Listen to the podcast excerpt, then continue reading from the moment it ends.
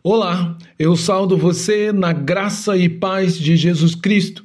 Eu sou o pastor Antônio Marcos e sou pastor da Igreja Batista em Pinheiral. E hoje, pela misericórdia do Senhor, eu quero compartilhar com você a palavra de Deus, na esperança de que essa palavra fortaleça sua fé e leve com que você tenha um pleno conhecimento da vontade de Deus. Para isso, então, eu quero refletir com você na devocional Apóstolo Paulo, Vida e Obra. Hoje no tema No Caminho para Jerusalém. No texto que se encontra no livro de Atos, capítulo 21, do verso 3 ao verso 6, que diz: Quando a ilha de Chipre já estava à vista, deixando, deixando à esquerda, navegamos para a Síria e chegando a Tiro, pois o navio deveria descarregar ali. Encontrando os discípulos, permanecemos lá durante sete dias. Movido pelo Espírito, eles recomendavam a Paulo que não fosse a Jerusalém. Passando aqueles dias, saímos para continuar a viagem. Todos os discípulos, cada um com sua mulher e seus filhos, nos acompanharam até fora da cidade e, ajoelhando na praia, oramos, despedindo-nos uns dos outros e embarcamos, e eles voltaram para casa.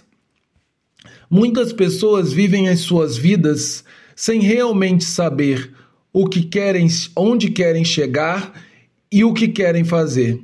Porém, o verdadeiro cristão não passa por esse dilema e não sofre essa crise quando está cheio do Espírito Santo em sua vida, porque este lhe concede discernimento para entender a vontade de Deus e os planos do Senhor para a sua vida.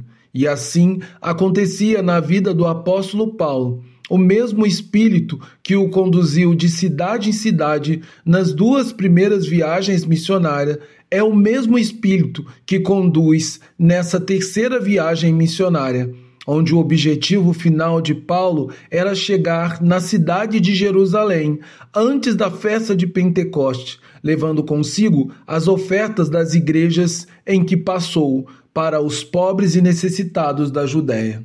No entanto, Paulo também sabia pelo Espírito que essa vi viagem seria carregada ou regada com sofrimento e prisão mas, ao mesmo tempo, ela seria acompanhada com uma paz absoluta e um contentamento de quem está fazendo apenas a vontade de Deus para a sua vida. Apesar de todas as adversidades que aguardavam Paulo de cidade em cidade, podemos aprender através de sua vida que a vida cristã não é determinada pela facilidade que encontramos no caminho, mas pela fé que ela está que estamos cumprindo a vontade de Deus. E que no final essa vontade irá se converter num bem para a nossa família, para a nossa vida, porque a vontade de Deus, ela é boa, perfeita e agradável. Assim, a convicção de Paulo era testada nas dificuldades que ele encontrava no caminho para Jerusalém seja na questão da logística na sua viagem ou nos inimigos que se levantavam a cada parte do caminho, como também nas palavras que Paulo ouvia de seus próprios irmãos de fé, que, movidos pelo Espírito, rogavam ao apóstolo que não fosse a Jerusalém. No entanto, isto não quer dizer que havia uma contradição naquilo que o Espírito compelia Paulo a fazer e as palavras que os irmãos o falavam. Elas eram, eles eram informados através do Espírito Santo sobre tudo o que aguardava Paulo em Jerusalém. E por amor a Paulo, eles lhe pediam que evitasse esse grande sofrimento. Assim como Jesus também foi interpelado pelos seus discípulos para que não passasse pela cruz. Porém, Paulo, assim como Jesus, não, não cedeu a tal pressão. Jesus sabia que a vontade de Deus passava pela cruz e Paulo também sabia que não tinha outra opção, porque na sua conversão ele passou a ser escravo da vontade de Cristo, mesmo que essa vontade o levasse ao sofrimento que o aguardava em Jerusalém. Com isto, Paulo estava dando um poderoso testemunho de fé, um verdadeiro exemplo de obediência para todos os cristãos onde passava, onde os crentes são chamados a viver para Cristo e, se for preciso, dar a sua própria vida em defesa do Evangelho de Cristo e da fé em Cristo. Assim, aquilo que parecia ser inadmissível para os cristãos que viam Paulo caminhando para Jerusalém seria um padrão para muitos crentes por ocasião da grande perseguição que seria levantada pelo imperador romano Nero contra os cristãos, onde cada crente seria intimado a negar sua fé sob pena de serem devorado por leões em arenas lotadas.